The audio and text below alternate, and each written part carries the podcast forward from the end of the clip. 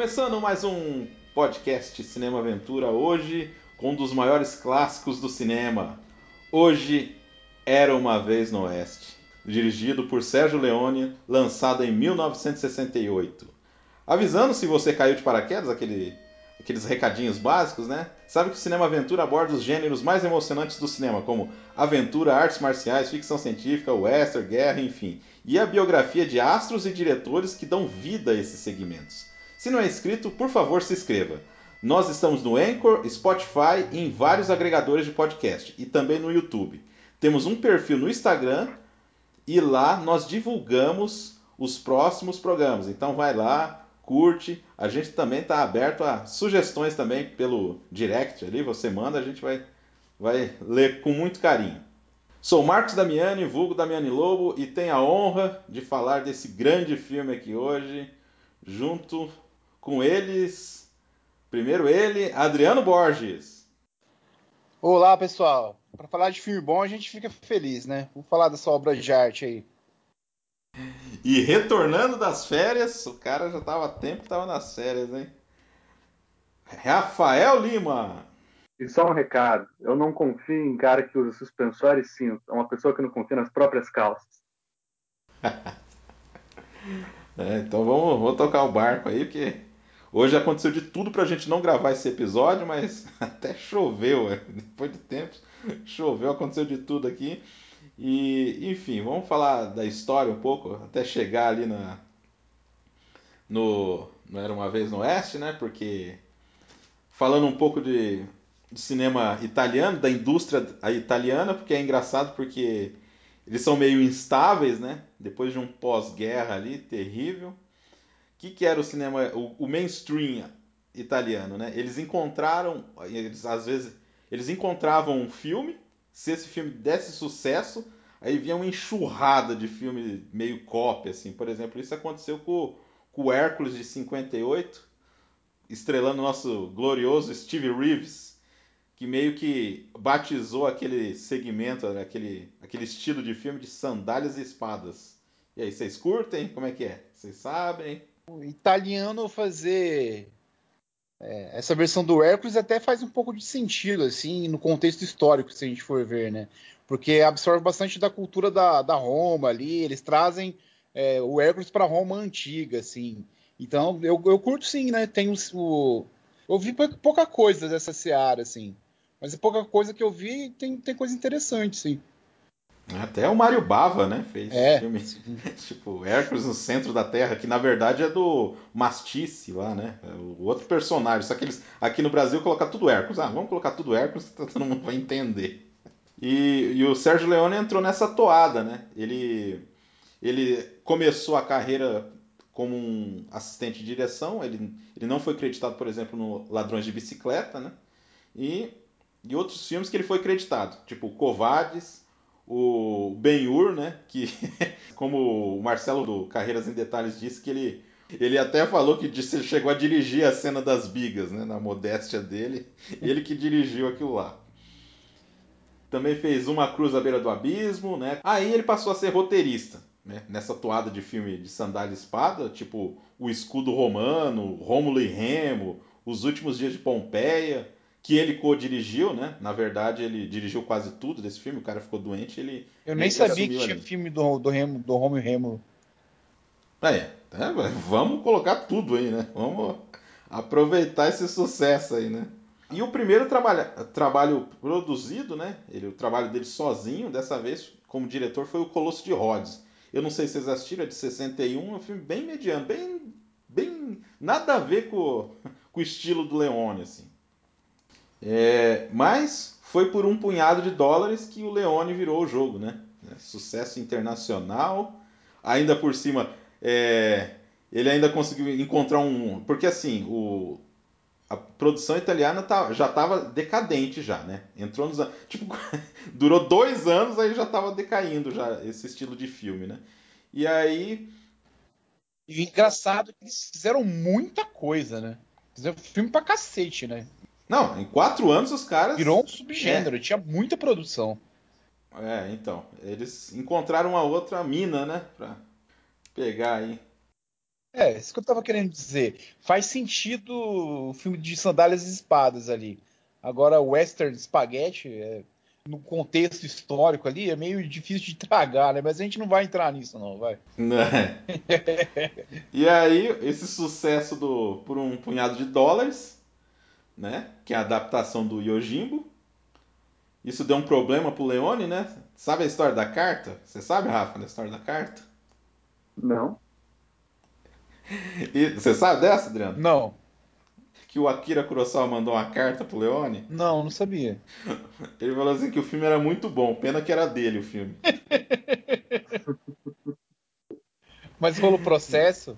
É, é, rolou, aí eles tiveram que pagar 15% da bilheteria mundial pro, pra, pros caras ali. Caraca, mano. Enfim, a trilogia foi um sucesso, foram outros dois filmes, né? Estrelados pelo Clint Eastwood. E aí ele foi fazer. Anteriormente ele já tinha o roteiro para fazer o Era uma Vez na América, né? Aí ele deu uma. Ele, ele tinha o roteiro do, do Era uma Vez na América faz um tempo já, e ele, na cabeça dele, ele não queria mais fazer filmes de, de faroeste, western, né? Aí foi uma exigência de estúdio mesmo, né? Foi exigência de, dos estúdios para ele fazer mais mais um faroeste. Ele estava meio sem ideia. Aí, então, Era Uma Vez no Oeste, ele é um roteiro de seis mãos, que tem três cineastas ali, que eram jovens na época, que era o Dario Argento e o Bertolucci. Aí ele foi, é, uniram esses três caras que o, o Dario Argento era novinho na época, né? Tinha 20 e poucos anos. Ele era, ele, ele é, era e ele era assim. crítico de cinema. É? Né? Oi? Ele era crítico de ele era cinema. Crítico de cinema. E, então foi uma exigência. É, tinha feito uns três roteiros. Com bastante rotina, assim. Para você fazer uma coisa, você tem que fazer uma coisa antes, né? Para você é, atrair recursos para fazer sua obra. Mas a princípio ele não queria fazer mais faroeste, ele estava meio sem ideia. Tanto que esse roteiro não é só dele, né? Tem o dedo ali do Bertolucci e do Dario Argento também. Não, tem história que o, o Bertolucci ganhou emprego aí porque ele, ele não sei se você sabe dessa, que ele ele chegou lá, né? Tava tendo uma sessão lá, chegou pro. Acho que era Três Homens em Conflito. Aí ele chegou pro, pro Sérgio Leone e falou assim: Eu gosto muito do jeito que você filma as traseiras dos cavalos. aí o cara achou meio estranho isso aí, olhou assim meio bravo assim para ele. Falou assim: Não, porque o John Ford faz uma coisa meio parecida para ver a força do cavalo, não fica só aquela coisa da silhueta cavalo, né? e tal. É. Aí ele, aí ele olhou assim pro cara assim: Você vai escrever meu próximo filme. É, esse close assim, ele ele faz bastante no rosto dos personagens, né? No começo, quando aparece aqueles pistoleiros, assim, tem uma técnica para isso que é o são os close-ups que ele fixa, né? Dos caras assim, ele faz bastante isso com o personagem do Charles Bronson, né? Foi filmado em Utah, no Monument Valley, né? E na Espanha, produzido pelo Fulvio Morcella. O local do rancho foi feito com sobras de um filme do Orson Welles, aquele, aquele, aquele, aquele rancho lá do, do McBain, lá? McBain, né? Isso, né? É. Ah, quem contribuiu também foi o Sérgio Donati, né? Pra dar uma equilibrada ali também no roteiro ali. Cara, mas tem umas frases lá que eu acho que é muito da cara do Dario Argento. A gente vai entrar em detalhes, mas é, tem umas coisas que é muito a cara dele mesmo. Tinha algumas decisões de roteiro que a tipo o Leone ele não concordava muito, né? Ele não queria que a Cláudia Cardinale, personagem da Jill, né? Ela tivesse tanto destaque assim, a figura feminina, né? Ter tanto peso na história. Isso foi ah, bastante o dedo do Bertolucci ali. E, é, ele trouxe mais importância para que é uma personagem bem central no filme. O papel dela é bem importante ali. Ela faz a conexão com os outros caras ali, né? E foi é, eu acho o que era o eixo Bertolucci ali como, é, como papel central no filme também. Oi? Eu acho que ela é o eixo principal ali da narrativa, né? Que linka ah, todos os personagens. Personagem importante. A gente vai falar mais da história, né? E a gente tem, uma, tem algumas curiosidades montagem. sobre a escalação do elenco também, né, Marcos? Você vai fazer. A gente vai falar disso. Tá. Vé, só vou terminar aqui e a gente já entra no elenco já. Montagem do Nino Baragli, que trabalhou na trilogia do Sérgio Leone, é, sobre a América, né? Ali uma porrada de filme italiano. O cara fez é, filme com Corbucci, com meu charal, Damiano Damiani, Tinto Brás, Fellini, Pasolini, até com o Roberto Benini o cara trabalhou, fez aquele filme Um Monstro, não sei se vocês lembram desse filme, filme bem engraçado. Aí fotografia do Tonino Delicone, que fotografou além de o Três Homens em Conflito, ele fez também um monte de filme com o Pasolini, né? E o último trabalho dele é o A Vida é Bela também, né? Então, e a música do Morricone, né? Que basicamente tem quatro temas principais que se misturam, né? Aquela coisa bem interessante. A gente também vai falar da trilha durante o filme. E vamos pro elenco, né? A Cláudia Cardinale como a Jill. É, tem. Rola bastante assim que o Clint Eastwood já dá pra participar do filme. Parece que ele foi convidado para fazer o personagem do Charles Bronson, o Harmônica. Só que eu não sei se tinha alguma coisa ali, alguma treta entre os dois no momento, mas disse que ele não queria. Tava meio cansado de trabalhar com o Leone. Não sei se era muito exaustivo, né?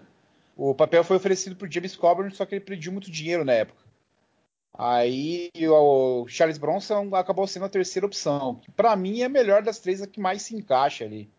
Eu fiquei pensando na minha cabeça como é que seria o Clint Eastwood fazendo esse papel. Ele queria fazer um cara mais irônico, charmosão. Eu não sei se combina muito com o personagem, né? Porque o personagem do Charles Bronson é meio quebrado, assim. Ele tá meio ferrado por dentro. Para mim ficou bem escalado, assim. O filme como um todo ele é muito bem escalado. E a Gil, que foi oferecido para para Sofia Loren, que o marido da Sofia Loren ali estava querendo encaixar ela, só que daí ele achou, o Leone achou que ele, ela ia querer influenciar muito no filme. Ela tinha um gênio muito difícil, ela queria ela poderia querer interferir no roteiro. Daí ele acabou optando pela Claudia Cardinale mesmo, que era amiga dele, pessoal, né? O Clint Eastwood também foi cotado, ele, o, o... o Van Cleef e o Hélio Wallace, né? É, para fazer o começo ali, né? É, ali foi problema de agenda, os caras iam fazer. Mas Nossa. ali eles estavam fazendo outras coisas, como aquele, aquele, aquele os três não, não acabou uhum. não dando certo. O que seria legal, né? Ia ter, é, uma quebra bastante, ia... ia ter uma quebra radical de perspectiva, assim. Que acontece com o personagem do Henry Fonda, que a gente vai falar mais pra frente, né? Aí sobrou aí pro, pro Jack Herman, que sempre fazia papel de, de vilão.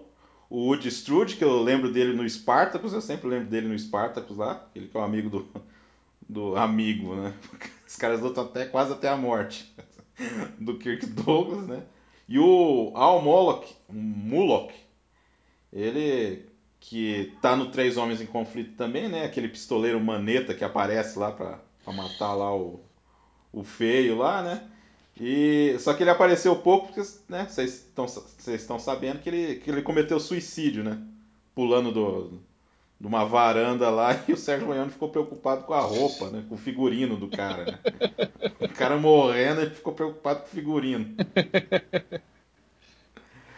Mas diz que ele se matou porque ele, ele era meio viciado em drogas, aí tava meio ah, passando. Ah, tava alterado. É, tava meio. Era difícil arrumar lá, então o cara ficou meio. Né? E. Quer falar alguma coisa do, do, do Charles Bronson, ou, ou Rafa? Você ia falar e eu cortei.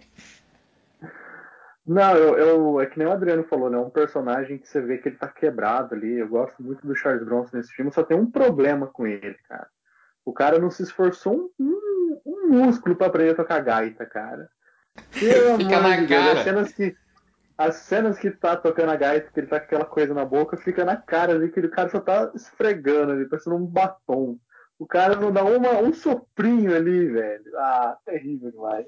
Ou ele é tão fud... ou ele é tão foda que você não percebe que ele tá tocando, né? Ele é, tem, ele é tão foda que ele toca a gaita com a boca fechada. Você pode enxergar por esse ângulo, Rafa.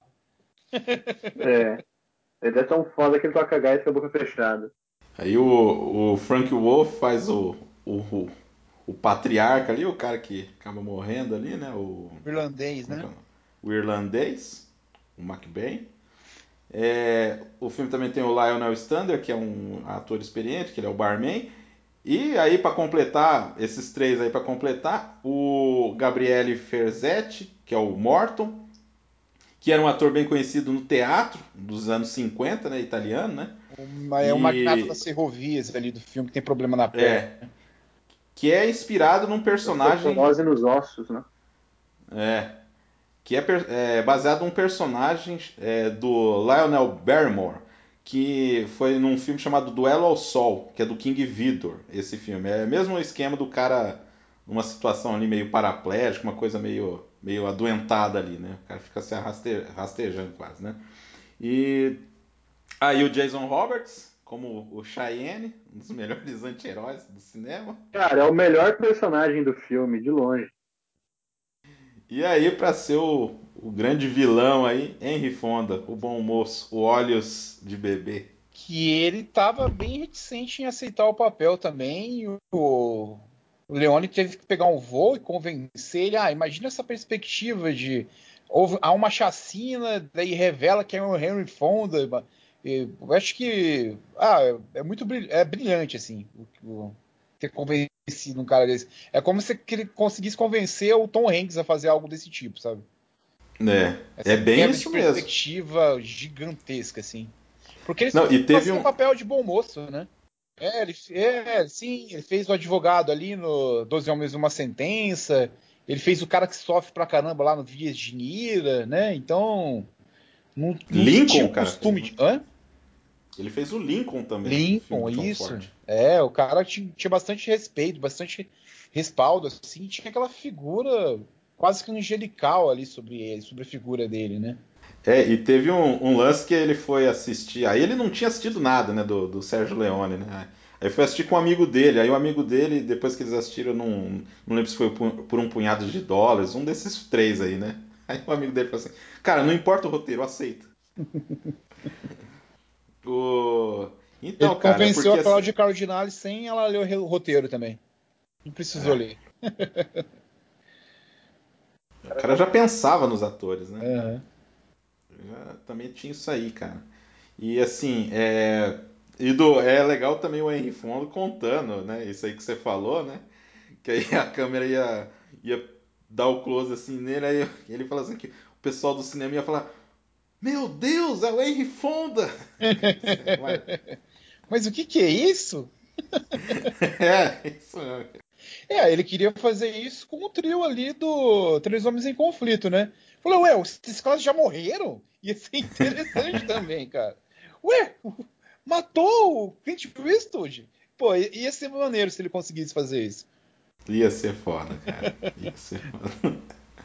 o, aí, o, o cara, ah, só o, o, cara que faz o irmão lá do, do Charles Bronson, lá, o cara que fica enforcado lá, ele é produtor, na verdade. Ele só apareceu ali nesse filme e no outro, assim, só pra fazer uma pontinha ali. Eu acho que pra. Ah, vai aí, vai.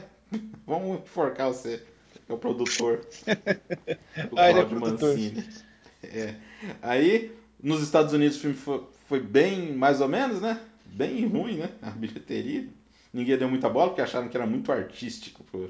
Filme sorte do filme que foi um sucesso na Alemanha e na França. É, a né? crítica aí, achou o filme muito lento. Ah, eu, é, aí a gente já vai entrar mais ou menos no, no filme em si, né? Alguma coisa assim, e também no contexto. Eu não sei se vocês concordam que esse filme aí, cara, ele é meio. meio se fosse filme japonês, ele ia ser meio ali fim do shogunato. Sabe? A ruptura ali da, daquele western antigo, daquela coisa lendária, aquela coisa quase que sobrenatural, assim, para uma coisa já civilização, uma coisa mais real. O que, que, vocês acham aí? E já pode entrar aí na. É, porque parte da histórico. mística ela vai se perdendo ali. Parte da mística, quando eu digo o contexto ali, né? Faz sentido você ficar andando de cavalo para cima e para baixo, sendo que tem já tem os carros ali. Então a parte do encanto ali vai se perdendo mesmo, né? É, é interessante contar a história sobre esse período, né? De é, dos bandidos, de é bem isso. Houve uma quebra de paradigma, a gente pode dizer assim, em relação à revolução industrial e como que as coisas mudaram, né? É interessante a gente mostrar como que o progresso é feito, como que isso interfere na vida dos caras, né? Mas bastante parte dessa mística eu acho que ela vai sendo rompida, assim, se perde um pouco, né?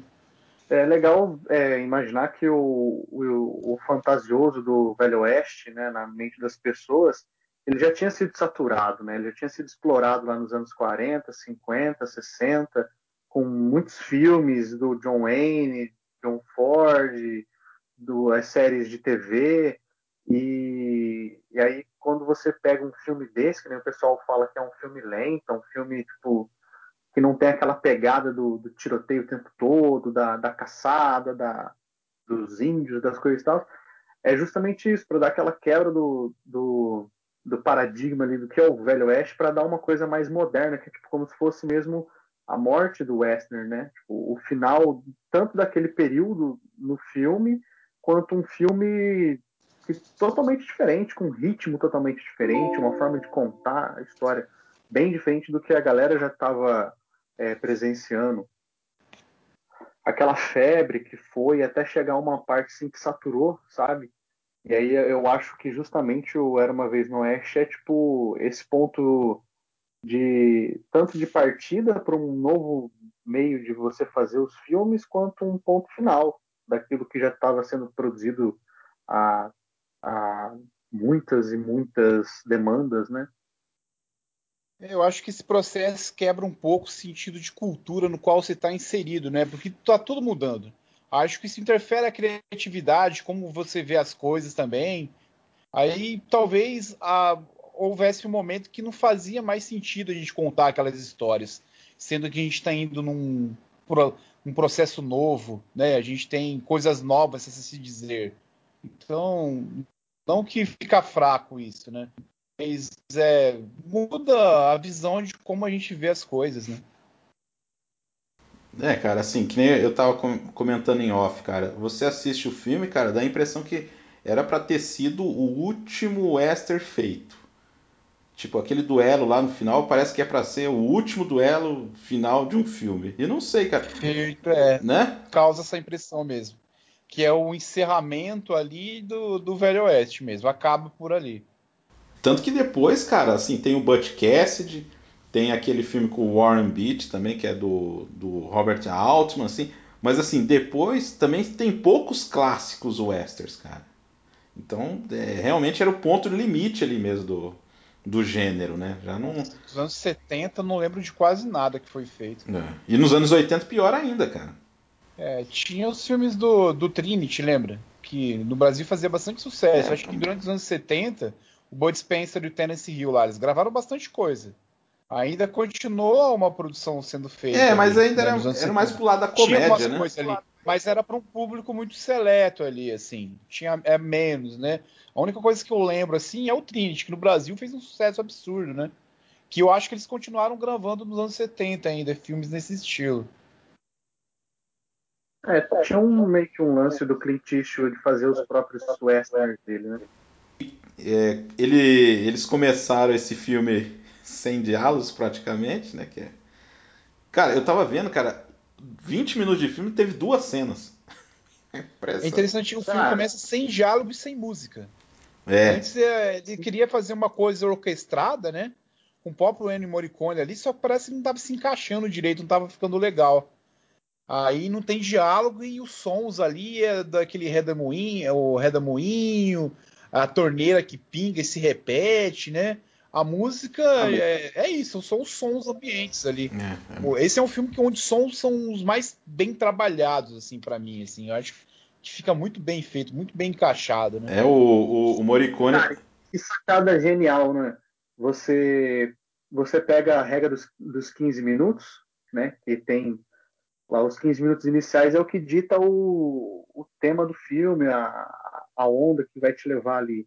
E como foi muito bem escolhido, cara, isso, de não ter a trilha sonora, você captar só o som ambiente, só aquelas, aquela, aqueles closes muito próximos dos personagens que estão ali, aquela coisa calma, tipo, aquele suspense que você não sabe o que está acontecendo, tipo, muito pouquíssimo diálogo até chegar um momento em que o trem chega e o personagem do Charles Bronson chega, e aí sim vai haver um diálogo entre eles, mas até isso aí, cara, é 10 minutos contemplativo, de você ficar ouvindo o barulho do moinho, é, é, a gota caindo. Que é interessante também é que o silêncio, apesar de não haver diálogo, de não haver diálogos, né? O silêncio diz coisas sobre os personagens, assim. É, não tem, eles não falam por 15 minutos, eles sim, os caras estão esperando alguém chegar ali, os três pistoleiros, né? E você consegue ver traços da personalidade dos caras ali. Um você sabe que ele é meio impaciente, ele é meio teimoso, que ele começa a brincar com aquela mosca, ele pega e coloca a mosca no cano do revólver. O outro é orgulhoso porque cai a, a, gota de água no chapéu do cara, o cara pega e bebe a água, ele não sai dali. Né? Então, Eu isso traz é traços, data. de personalidade sobre os caras. É legal como isso é bem trabalhado no filme, né? Nossa, e Sim. todos os personagens, até aqueles caras que estão lá no flashback lá, os caras são caracterizados assim. É, são caracterizados. Assim, o trabalho de roteiro nesse filme é impressionante. Não, deve ter sido muito. Cara, e esses 15 minutos aí de filme aí, cara, é uma coisa assim que ele vai te ensinar muita coisa sobre a trilha sonora desse filme. Porque você sente muito no filme o silêncio da cena, o suspense, e a trilha ela entra, tipo, muito pontual, sabe? Tipo, por exemplo, a cena do rancho, que eles vão matar o irlandês lá, tipo, tá aquele barulho das codornas voando, tem Isso. diálogo dele com os filhos, e aí de repente, tipo, é aquele silêncio, o tiro vem do nada, você não sabe o que tá acontecendo, e só depois que vai entrar o peso da guitarra, assim, que, que você percebe, que é quando o menino olha, né, os caras lá chegando ali, tipo, os pistoleiros chegando. Mas até então é toda uma sequência só com barulho de bota, barulho de pedra, de o vento, a árvore, o arbusto mexendo. E cara, esse esse acerto de você conseguir encaixar a trilha sonora para ele dar ele potencializar a virada no roteiro ali é sensacional. É interessante a gente observar como que a trilha ela conta algo sobre o personagem, né?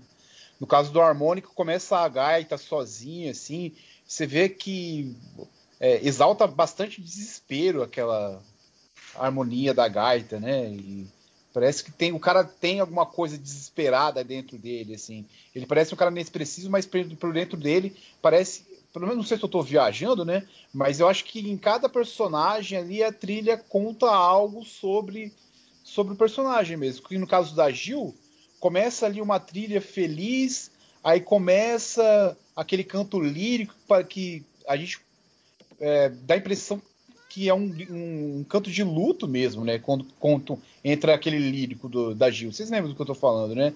A trilha sim, da Gil. Sim, a Aí trilha ela mais... começa a ficar feliz de novo. Tem aquela, o canto lírico das mulheres assim, aí ela começa a ficar feliz de novo. Então ela entra em luto, mas ela tem a esperança de, de buscar algo melhor, de buscar uma vida melhor, né? É, e é um pouco Aí mais a, a trilha do Cheyenne é um pouco dela. mais malandra, assim, também. Arrastona, né? mais ousada. É, tem um lance né? assim perigoso, mas daí tem um humor, né? Perigoso, perigoso, mas humor. É, o mais perto um senso cômico que tem no filme é o personagem do Cheyenne, né? Então é interessante como a trilha conta algo sobre os personagens. Tudo do filme é muito bem encaixado, assim. Por isso que eu acho que esse filme é uma obra-prima. É, cara, porque assim, ah, quando o, o harmônica aparece pela primeira vez, é a primeira vez que tem uma trilha, né? Sim. Ali, no, então, por isso que faz mais sentido ainda não ter nada no começo aí. Ah, o personagem principal, porque aparece a trilha primeiro, depois aparece o cara. Então você, você fala, pô, esse cara aí. Porque esse lance aí do, do silêncio aí, o Ennio Morricone viu o John Cage. Aí ele se inspirou, aí ele que ele deu a ideia pro Leone, não, vamos começar só com som diegético aí, só com a- os barulhos aí, cara. Pô, é, é foda. E você estava falando já da, da cena da, do massacre, que pra mim, cara, é uma das melhores cenas do filme, hein? Aliás, as três melhores acho. cenas do filme, pra mim, é, tem o Henry Fonda. Mas, cara, porra. Porque assim. Que ator fantástico esse cara, né? Nossa. Que ator fantástico que é o Henry Fonda. É um dos melhores que já, que já tiveram por aí. Não, e o personagem que ele faz, o Frank, é realmente um personagem muito. Você, às vezes você sente que ele é mais protagonista do que o Charles Bronson no filme, por causa do Henry Fonda, da presença do ator ali naquele personagem. Sabe? Né, cara, Tem o. todo o peso é. ali do Frank, é uma coisa. E, Pô, e o jeito, eu acho assim, na, na cena do massacre, né, tem aquele. E aí toca a guitarra, que nem você falou, né? Bem, né? Já marcante, que é semelhante à do, do, do, do harmônica, porque eles têm um passado em comum, né? Por isso que as trilhas são meio parecidas. Aí, aí o cara, aí revela que é o cara, né? Daquela surpresa ali, que a câmera dá aquele giro assim. É, pô, o moleque chegando e aí começa a tocar a trilha, cara. E aí sai. E eu acho o plano ali daqueles caras saindo da, dos arbustos ali, cara, é um negócio meio sobrenatural mesmo, assim. Aí, aí vem e os caras se aproximam, só que você não vê o rosto deles direito, você só sabe. Parece uns vultos assim no deserto, assim, cara. Pô.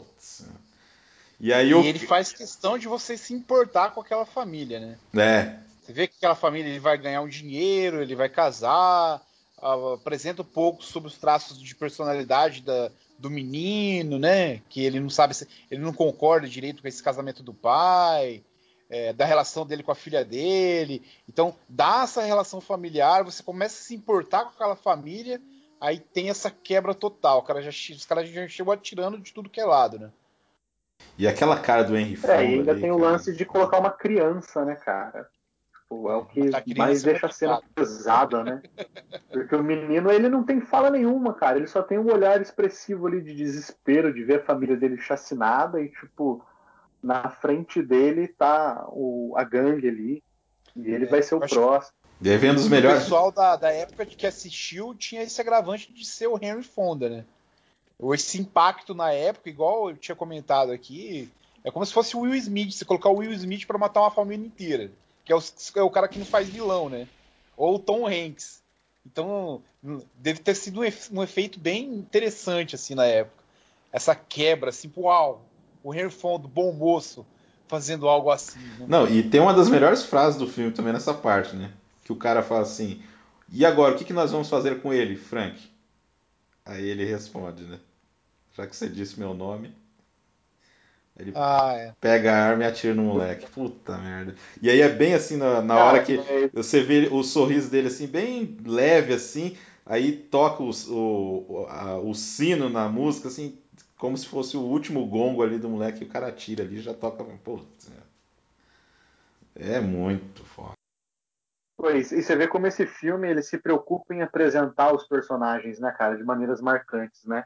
Porque o filme gasta quase uma hora inteira, a primeira hora ali do filme, só apresentando quatro personagens. É? E- É é, o primeiro o Armand, a extração do trem, é. que leva uns 15 minutos. Depois é a sequência do Frank também, que nunca é o personagem vindo de primeiro, né? É sempre um contexto, algo acontecendo para depois aparecer. Queria aparecer, é verdade. Ah, é do Cheyenne também, né? Depois tem a personagem da Jill, que ela chega em- lá na estação e ela fica ali procurando alguém. E é igual o Adriano comentou, né? A trilha dela tem aquela coisa meio romântica, mas depois desce um pouco fúnebre e depois volta. Se eleva de novo. Eu acho, É. é, eu acho bem legal o jeito que a câmera pega isso, dela vindo do trem, passando pela estação e depois ela sobe para mostrar a cidade e todo aquele caos que tinha ali na cidade e ela tá sozinha e ela precisa tipo achar alguém que leva ela até Sweetwater. Então, tipo, ela é a única que é, que é apresentada logo de primeira na cena.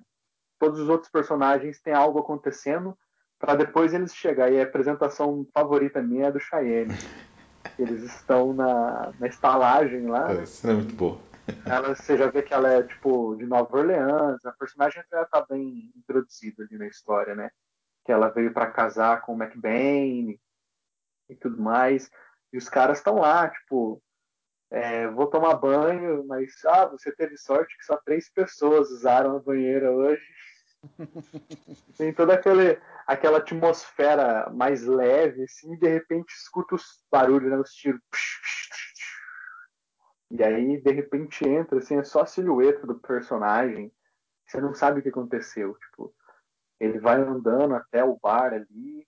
Aí depois você vê que ele tá algemado. É, então, e ele tá algemado porque, porque assim, o cara pede uma bebida, o cara entrega pra ele, ele vai beber e mostra a algema, não é uma Mostra coisa assim, ele tipo, tava, né? o- a algema entra Tá. dentro do, do, do quadro ali, né? Depois você vai entender que foi o Frank ali que armou pra ele, né?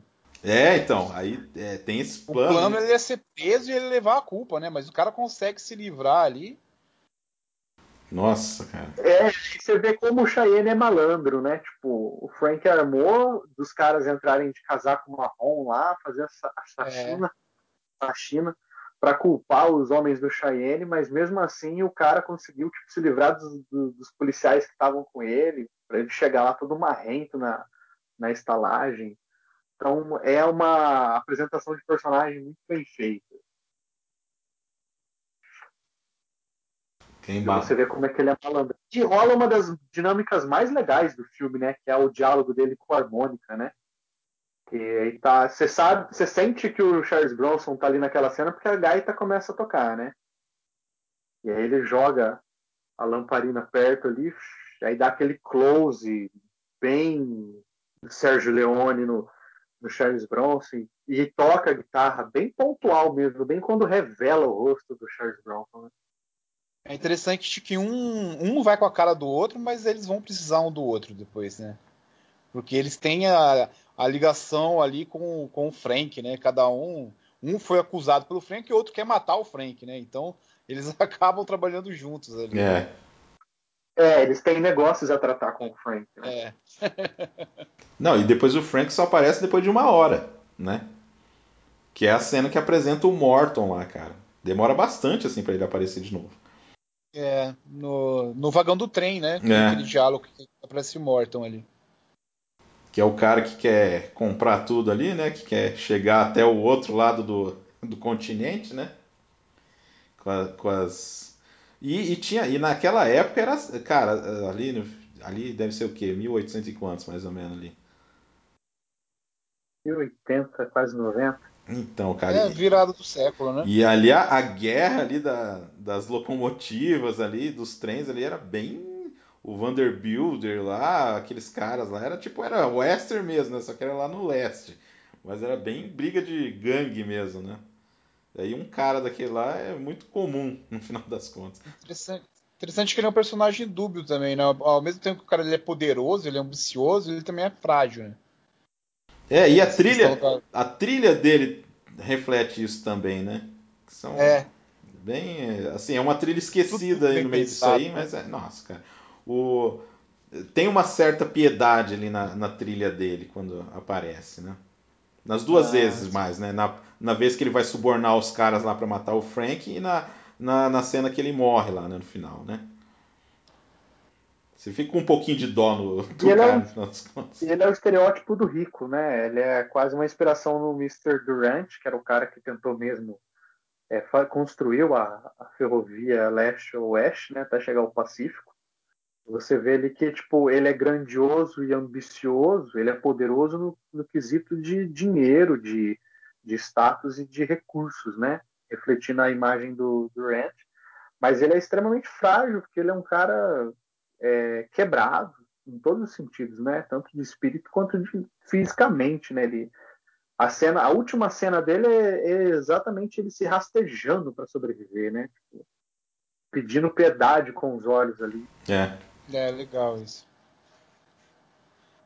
E é interessante quando a gente tá falando sobre o filme, a gente não fala sobre uma temática só. O filme ele fala sobre vingança, fala sobre a esperança de uma vida melhor, ela fala do reflexo do progresso.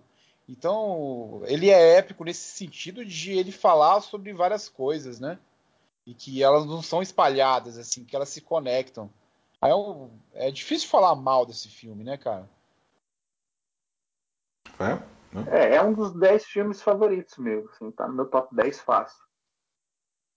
Ah, é, também acho brilhante, cara. E assim, é um dos meus filmes preferidos também. Né?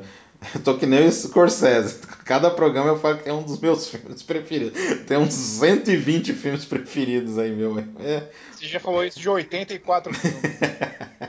120 só dentro do top 10. Ai, cara. O... e- tá. Então, aí a, a, a, a Jill fica lá sozinha, né, pra cuidar lá, e ela resolve. Ela quer ir embora, né? Só que ela resolve ficar por causa do plano do Harmônica, né? Porque ele que fala pra ela, né? Que, ah, a gente esqueceu de falar que o Cheyenne vai pedir desculpas lá, que não foi ele, né? Ó, não fui eu e tal.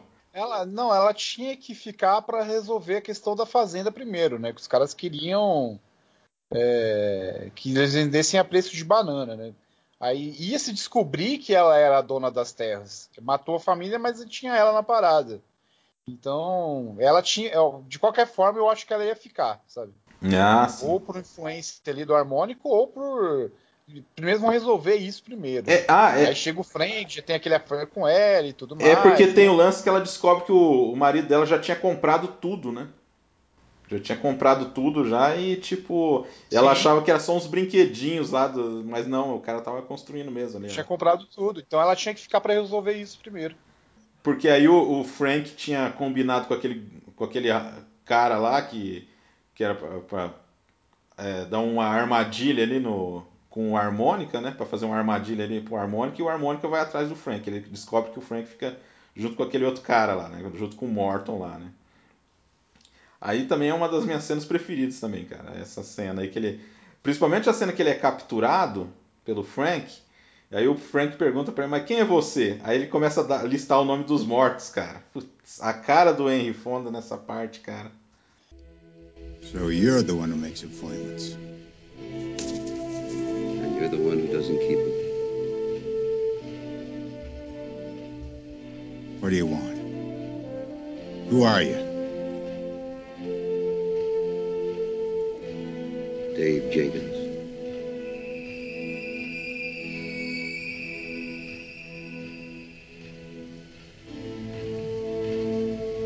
Jenkins dead a long time ago.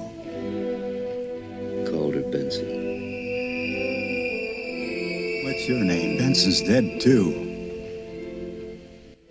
You ought to know Frank better than anyone. You killed him. Who are you? Who are you? Frank!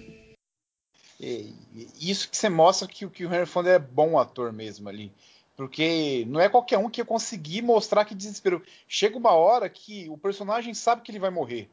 Vocês não tiveram essa sensação, Rafa? Chega Sim. uma hora que o A, a última que vai conversa morrer. que ele tem com Aí o o harmônica, né? desespero que o Henry Fonda consegue passar, não é qualquer ator que consegue fazer isso.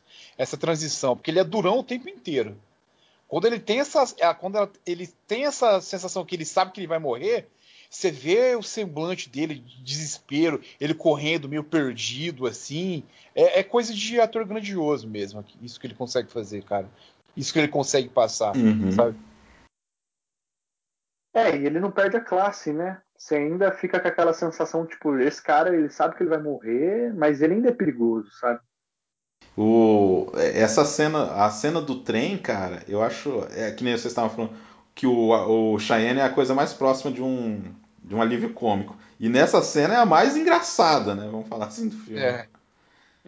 Fica de ponta cabeça, dá tiro pela bota. Aí Pela tem, bota, cara. pô, Não. Vocês falaram sobre a cena, as cenas favoritas de vocês. Não sei se eu estou me adiantando muito, mas a minha cena favorita é aquela cena que o que o harmônica tenta ficar cobertando para ele começa a matar os caras assim e o Frank, e o Frank escapando. E ele começa fazendo aquela cara de desespero assim e o, o harmônica matando os caras na janela assim. Essa é a cena do filme que eu mais gosto, cara. Eu acho bem legal essa cena. Essa cena é boa mesmo. Cara, é uma cena legal mesmo, né? Porque ela, tipo, ali você mostra o quanto o personagem do Charles Bronson tá obstinado a ser ele quem vai matar o Frank, tá Pô, pois é, cara. Ele eu que vou pode resolver essa treta aí e ponto, mano. Nossa, a Cláudia Cardinale fica É, bem brava nessa sangue- parte. É, ela não entende. É, o ué, sangue dele é cara. meu, tá ligado? Nossa. Bem legal isso. Cara. Ah, uma coisa que a gente. Né, a relação do, do cena do trem com a primeira aparição do, do, do Cheyenne é que é aquela hora que ele, que ele fala assim, é, que o Charles Bronson tá amarrado lá e ele fala assim. Você sabe atirar, mas. é, Como é que é? Você só sabe atirar ou você também sabe cortar? Que ele tinha falado lá antes. Ah, você sabe. Você só sabe tocar ou você sabe atirar também, né? Ele dá.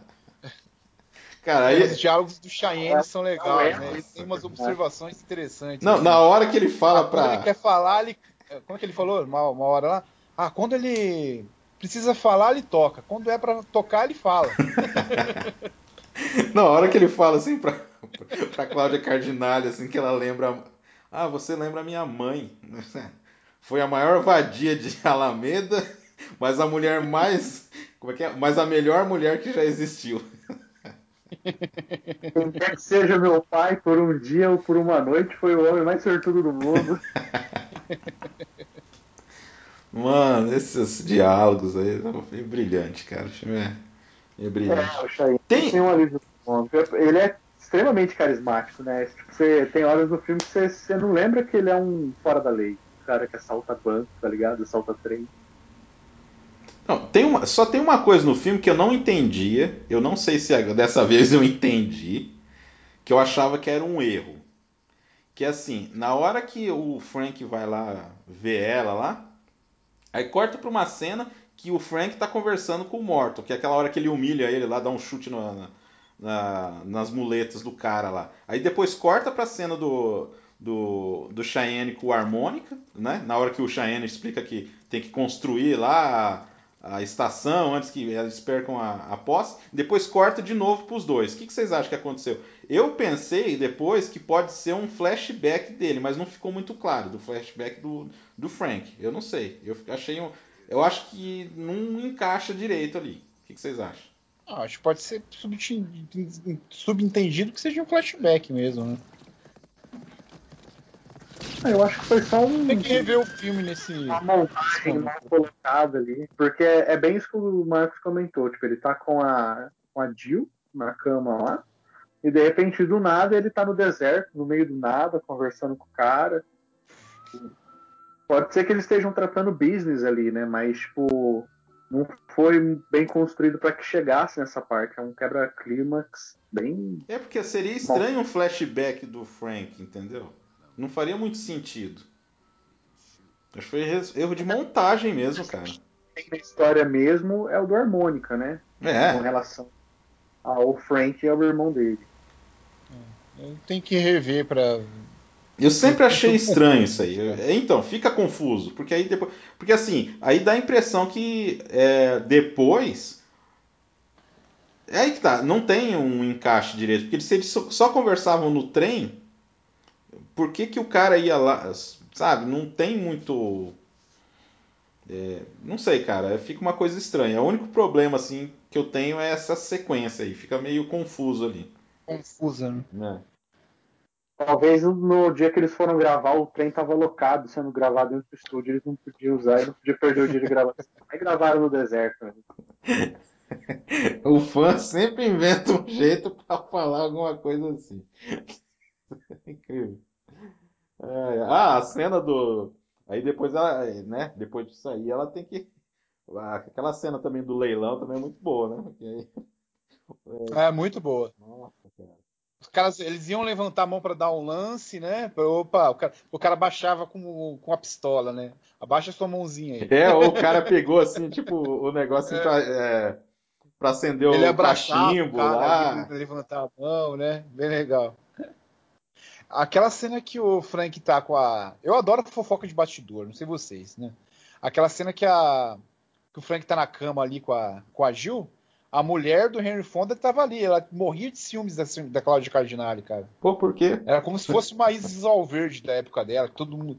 Toda a, to- todas as esposas dos atores têm ciúmes, sabe? Era mais ou menos o que acontecia na época.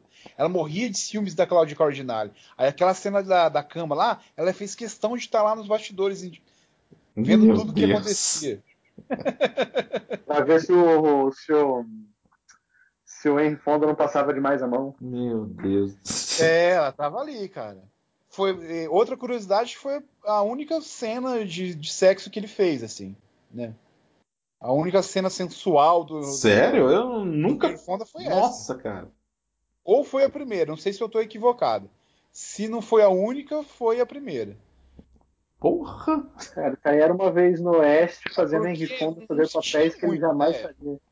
É, a gente foi ver é, sexo no cinema ali no pós no É, nesse período aí mesmo, né? pós Hollywood, ué, 68, ué. É. Faz É, sentido, Faz Marcos. sentido, faz sentido. É verdade. É, ah, não, a da... E outra frase Ele é um boa. ator maduro já na época, ué. Outra frase boa lá é quando aí o, o harmônico entrega lá pra comprar os direitos lá da, da fase, da estação lá e o cara fala assim, ah, meus 5 mil estão chegando, né? É que o, o Cheyenne fala que Judas se contentou com Isso. 4.966 dólares a menos, né? É, Daí ele fala, é, não tinha dólares nessa época. Falei, É, mas existiam ainda os mesmos filhos da puta. E pô, é um, é um baita plano você pegar o cara mais procurado ali do Oeste pra quitar uma dívida, tá ligado? aí tem essa sequência aí. Cara, e aí o, o... Nessa, nessa cena aí do, do leilão, é a, ela acontece antes da cena favorita do Adriano, né? Que é o, a caçada pelo Frank com a harmônica ali ajudando ali. O Cheyenne, ele é entregue, né? Pra ser, pegar, pro harmônica pegar a recompensa e poder comprar as terras da Jill para continuar com o plano né, dela de construir a estação lá. Aí o Cheyenne ele vai ser mandado para Yuma, era a prisão mais zica que tinha lá na época lá. E ele ia É. ser mandado por trem. Então, nesse momento ali, o Cheyenne ele some, ele desaparece. Aí tem a cena que o Adriano curte pra caramba, que é a cena do- do- dos tiros lá e tal. E logo depois disso já é a, a, a Jill na, na fazenda. Eu acho que daí os caras vão lá tentar pegar ela e o, e o Harmônica mata os caras lá no, na hora que ela tá tirando água do poço, né? Não, cara, isso é bem antes. E ela fica por. Isso aí é antes? Isso aí é antes, é bem antes. Tanto que o Cheyenne tá vendo de longe o que, que tá acontecendo. Aí que ele fala, ah, o cara também não sabe só tocar, ele sabe atirar também. Putz, é verdade, não, nada. Mas o que acontece depois do leilão? Não, então, depois do leilão, o, o cara tinha pago. fugir. O cara Ah, tinha tá. pago lá, tinha subornado os caras pra matar o, o, o Frank, já que ele tinha sido humilhado pelo cara. Ele falou assim: ah, eu também tenho Isso. outras armas, né? Que ele fala pro Frank lá no começo, lá que ele tinha outras armas. Ah, que era o dinheiro. Aí ele tá lá jogando até. Aí essa cena que você meio que fica com dó do cara, porque o cara quer ir lá jogar com os caras, aí os caras estão ali, só que aí o cara, no final das contas, ele se mostra um canalha, né? Porque o cara só queria pagar os caras, né? Ah, deixa que eu dou as cartas, né? Pô, diálogo foda também. Deixa que eu dou as cartas. Aí o cara começa a jogar, assim, você acha que ele tá jogando as cartas, é dinheiro que ele tá jogando pros caras ali.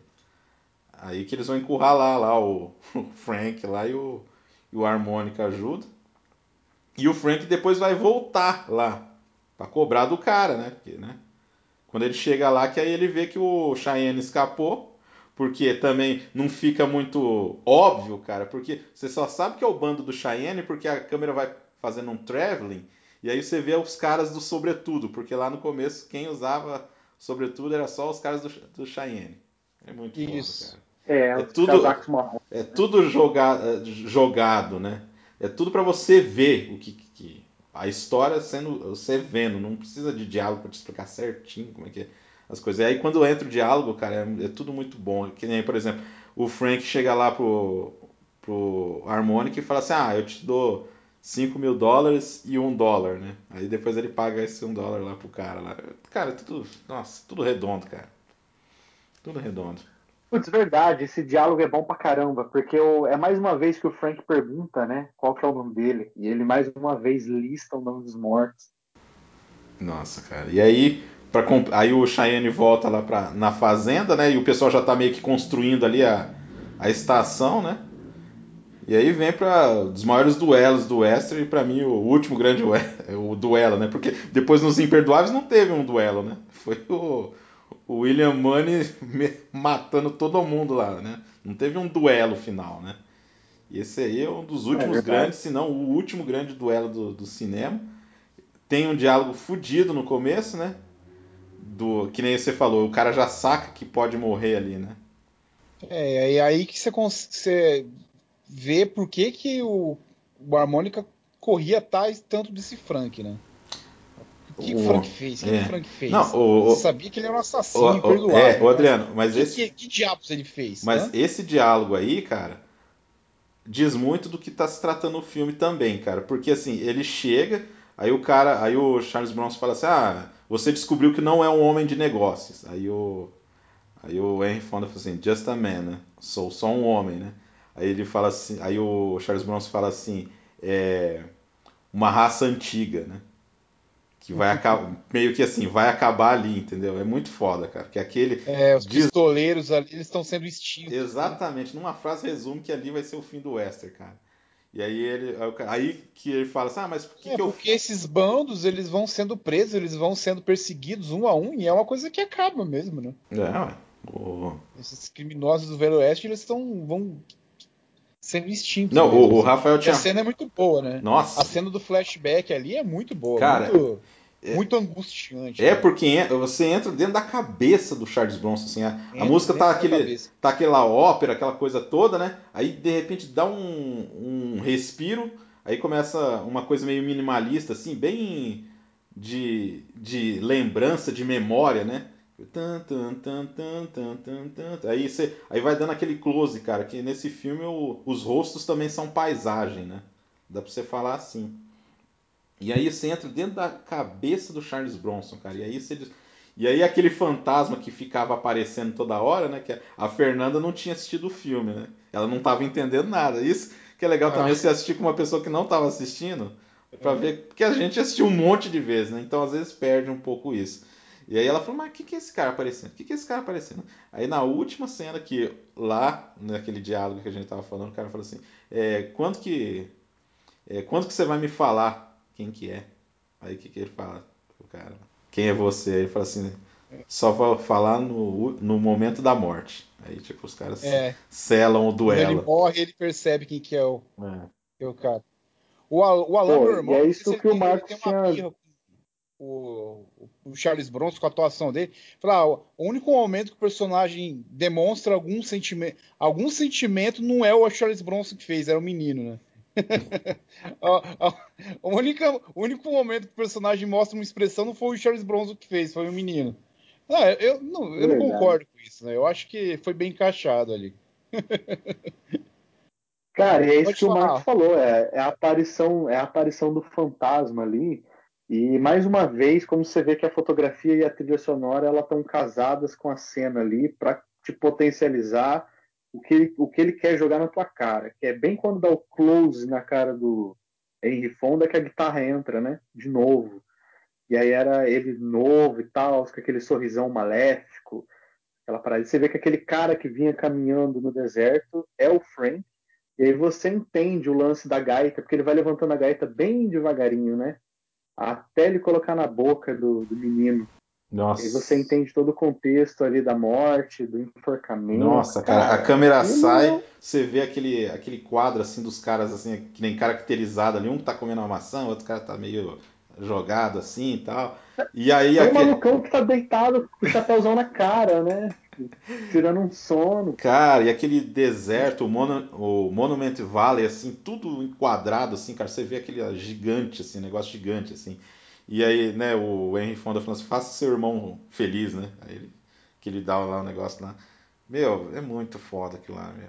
Aquilo lá, nossa, eu fiquei assistindo várias vezes essa cena de novo. Essa cena, cara. Aí você entende tudo do filme. Porque que nem o Adriano falou no começo, cara. É o negócio da, da, da gaita. Tipo, vai acompanhando o cara. E é o sofrimento do cara, né? Que vai acompanhando. Por isso que a, a trilha, né? Conta também uma história, cara. E vai. Até nesse momento aí ele dá devolução, né? Porque aí a, a, a para também quando ele devolve, né? Retribui a gaita lá. Porque aí. Daquele nuance, né? Vai construindo, É a construindo, construindo. expressão do, a expressão do Henry Fonda quando o Charles Bronson coloca a gaita na boca dele, que ele se liga que, era o, que o Charles Bronson é um menino e ele voltou para vingar o irmão. O olhar dele ali, cara, aquele olho bem azul, né? Tipo, já todo avermelhado em volta ali, tipo, que o cara tá morrendo, o cara tá desesperado, que ele levou. Tipo, cara, aquele momento é muito bom. É, é onde bate mais uma vez o sino, né? Tem, é o mesmo É. sino que bate quando Aí você entende o que do bate sino, cara. Quando o olho dele abre, né? É. Aí a gente percebe que o Charles Bronson ele foi muito bem escalado, né, cara? Porque não é pro personagem ser charmoso, não é pra ser irônico, né? Não é pra ser um galã do Velho Oeste, é pra ser um cara quebrado. É pra ser um cara que sofre, né? Que aquela expressão dele é, é aquela expressão de sempre. Tem algo que incomoda muito ele, você percebe assim que tem algo que incomoda muito o, pers- o personagem do, do que é o harmônica no caso, né? Eu achei muito bem escalado, assim. Acho que a gente sabe que o Charles Bronson não é um primor de ator, né? Mas é, a gente que- que aqueles casos de que é o ator perfeito ali pro personagem, né? Sim, aqueles close, né? Que nem o, o Damiani falou, quase que paisagem. Ele- eles são contemplativos, né? Porque eles demoram, eles ficam muito ali. Você consegue ver o olhar de tristeza, de sofrimento ali do personagem, sabe? Seja ele quando ele tá tocando a, a gaita ou quando ele só tá simplesmente olhando, encarando ali. É um personagem que ele não precisa de diálogos. Ele tem os, os. É o personagem que tem menos diálogo no filme, né? Mas é o cara que mais fala expressivamente, tá ligado? Tipo, é, o olhar dele é quase que gritante. É, cara, e. É, é então, eu fico até meio emocionado, cara, que é uma cena que. É muito, é, diz muito do filme, assim, cresce demais, assim. O, e aí, de, né, depois de tudo isso aí, depois desse, dessa tempestade aí, porque tem um lance do Leone da, da questão do controle do tempo, né? Mas ali você, é o tempo do tempo mesmo, né? É, congela, assim, você tá num momento, assim, que eu acho que só, só a montagem do cinema que consegue fazer, criar essa, essa coisa aí, cara, do, do tempo. E aí o, o Cheyenne, coitado, né? Conseguiu escapar, mas tinha levado um tiro e aí tem o, o sacrifício dele, né? Ainda Cara, vai tomar um cafezinho. demora, né, pra você se, se, ligar que ele, que ele levou o tiro é. lá no trem, que ele tá pra morrer, né? Demora é que, assim, pra, pra mostrar isso. É um filme com muitas referências, né? Porque também a gente esqueceu de falar que é o filme definitivo de referências, né? Essa é coisa aí que a gente sempre fala do Tarantino das referências, mas o Sérgio Leone, esse filme... E esse é uma referência pro Shane, né? Então, acho que alguém que tava já mais ligado ali já ia sacar que ele ia morrer mesmo, assim. Porque no Shane tem a morte, né? Não sei se vocês assistiram o Shane. Do, Brutos não, também. do Fassbender, né? Não, não. O, o Shane. O, os Brutos ah, também amam. Não, não, os Brutos também amam. É. Ah, tá, claro. É, não, não teria possível. No, o Sérgio Leone não ia controlar tanto o tempo pra ele viajar no Ué, Shane, ué, Fassbender? O que ele tá falando, mano? Ai, cara. Então, aí só. Meio... Ah, lance... Hã? Pontuando esse lance do controle do tempo aí, é, pontuando esse lance do tempo do Sérgio Leone, esse lance do, do, do, impasse mexicano mesmo, né? Do duelo ali. O, ninguém quer morrer, cara, mas tipo, ninguém também quer tipo é, estender mais aquilo, mas até para matar você precisa reunir força, coragem para tirar a vida de alguém, tá ligado? E fica criando essa tensão, que é a trilha, que é o, close, a parada ali da mão descendo, é, eu, eu só me lembro de ter um duelo tão bom quanto esse, que é no Bom, Mal e Feio, que é o duelo final, né? Também eu acho que ele é mais longo, a tensão ali, e a trilha é mais marcante dos jogos de olhares ali, mas é essa atmosfera, cara, de você se sentir mesmo no impasse. Embora você, você sabe que o mocinho sempre sobrevive, né? Mas mesmo assim ainda tem aquela possibilidade do, do personagem do Henry Fonda ser tão grandioso quanto o personagem do Charles Bronson, cara. É tipo é um duelo de titãs ali. Aí só falando um pouco das referências do filme, né? Tem o, o, Os Brutos Também Amam, faz referência ao Winchester 73, faz, Os Brutos Também Amam também tem o lance da, da família ali caçando ali. Também tem essa cena lá. Ah, tá. É, tem isso aí. É, faz referência também a um filme do John Ford chamado Cavalo de Ferro, que é, de, é do, da fase muda ainda, do John Ford ainda. Né? Ah, o, o Rafael me falou hoje, cara, aí eu fui ver, Rafael, certinho lá do negócio do White Earp, que o White Earp se envolveu com cinema, Adriano. Sério? Ele foi consultor, ele não foi diretor, o Rafa, ele foi consultor de vários é. filmes. Ah, é? É, eu fui, eu fui, procurar mais a fundo também, eu, eu lembro que foi consultor, ele vivia nos sets de filmagem, cara. Pois é, né? Aposentou. O cara que viveu o Westner estava ali vendo ser feito o Westner, cara. Olha só. Outra coisa legal que o Cheyenne fala é quando ele leva um tiro lá, ele fala pro Charles, ó, oh, se você levar um tiro, torce para que eu seja por alguém que sabe atirar, viu, cara? Ah, é. e o cara atira todo cagado nele lá, né? Ah, alguém, eu levei um tiro de alguém que não sabe atirar, né? eu achei divertido. É, ele tava sofrendo, né, cara? Até na morte ele consegue ser engraçado, né? É.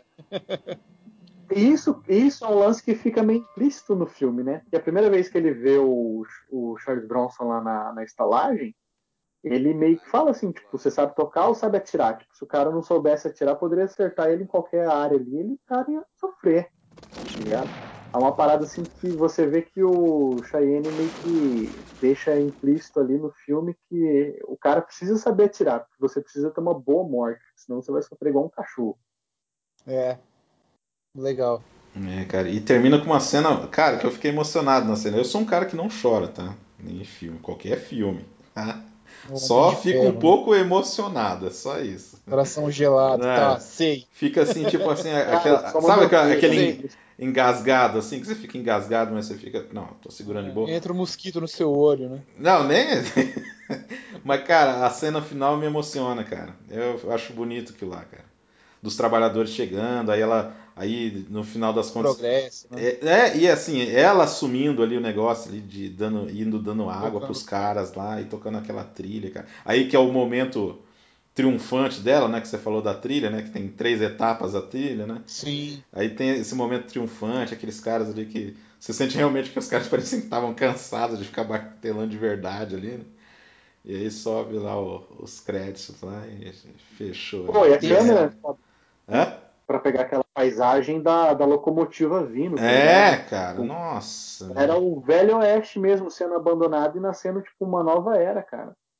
Putz, é muito bonito aquilo lá, É, cara. você percebe que o, o Leone ele é bem preocupado com os objetos de cena ali, que se- dá a impressão que o ambiente é vivido ali, parece que não é cenário, né, cara? Parece Uhum. que é cidade de verdade ali, você vê, vê poeira, você vê sujeira, parece que é um ambiente que é vivido mesmo. É. assim, ele, ele tem essa preocupação em.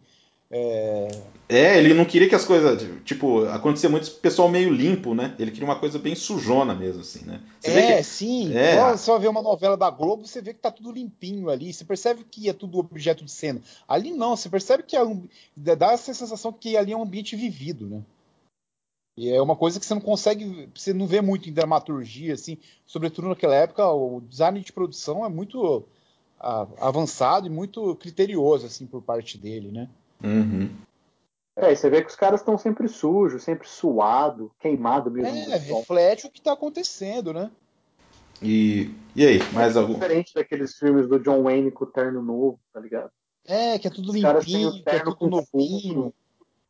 Que depois eu de volta pro futuro ia tirar sarro, mais ou menos, né? Só que é um É, cara com franjinha. Não, não, o John Wayne já não tinha franjinha, mas bem anteriormente a ele aí, na época que o White Earp não tava dando, eu acho que não tava dando uns conselhos muito bons, né? Porque era nessa época que tinha as franjinhas. Como que é bom a gente falar de filme que é nota 10, né? Ah, né? Não a gente tem que falar do começo da carreira do Brandon Lee, que é um monte de tranqueira. Não, aqui a gente fala de obra- de obra-prima, cara. É. Pois é, Tá o né? épico do épico, né, cara? É Isso aí. Mais considerações? Eu acho que a gente falou tudo, né? Dá mais A alguma gente coisa? falou o que tinha que falar, cara. Né? Que às vezes é meio chovendo molhado, mas cara, não tem como, né? Não tem como. Esse filme aí não tem como. Pô, A gente pode falar de outro filme nota 10. Eu gostei disso. Foi o primeiro podcast de um filme que eu fiz. Eu acho. Eu não- a gente falou Sim. do Matrix também. É, mas é, a gente falou dos outros um pouquinho. É, das sagas, né?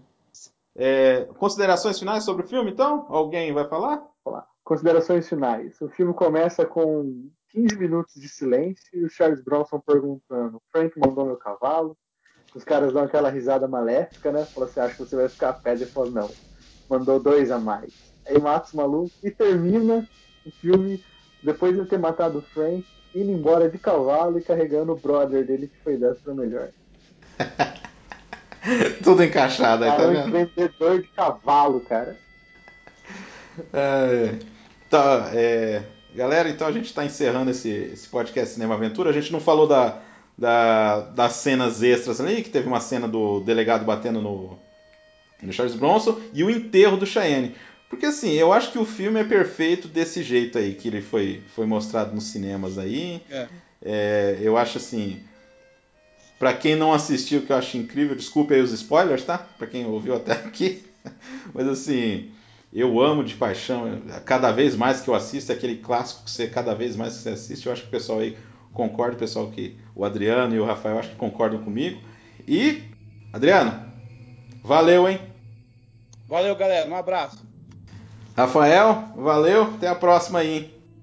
Valeu, Marcos. Valeu, Adriano. Valeu, galera que escutou a gente aí. Quem não assistiu esse filme, corre lá assistir, porque vale a pena. São quase três horas de filme, mas é uma experiência imersiva a um, a um outro universo que é impagável, cara. É a melhor experiência que você vai ter de, de western.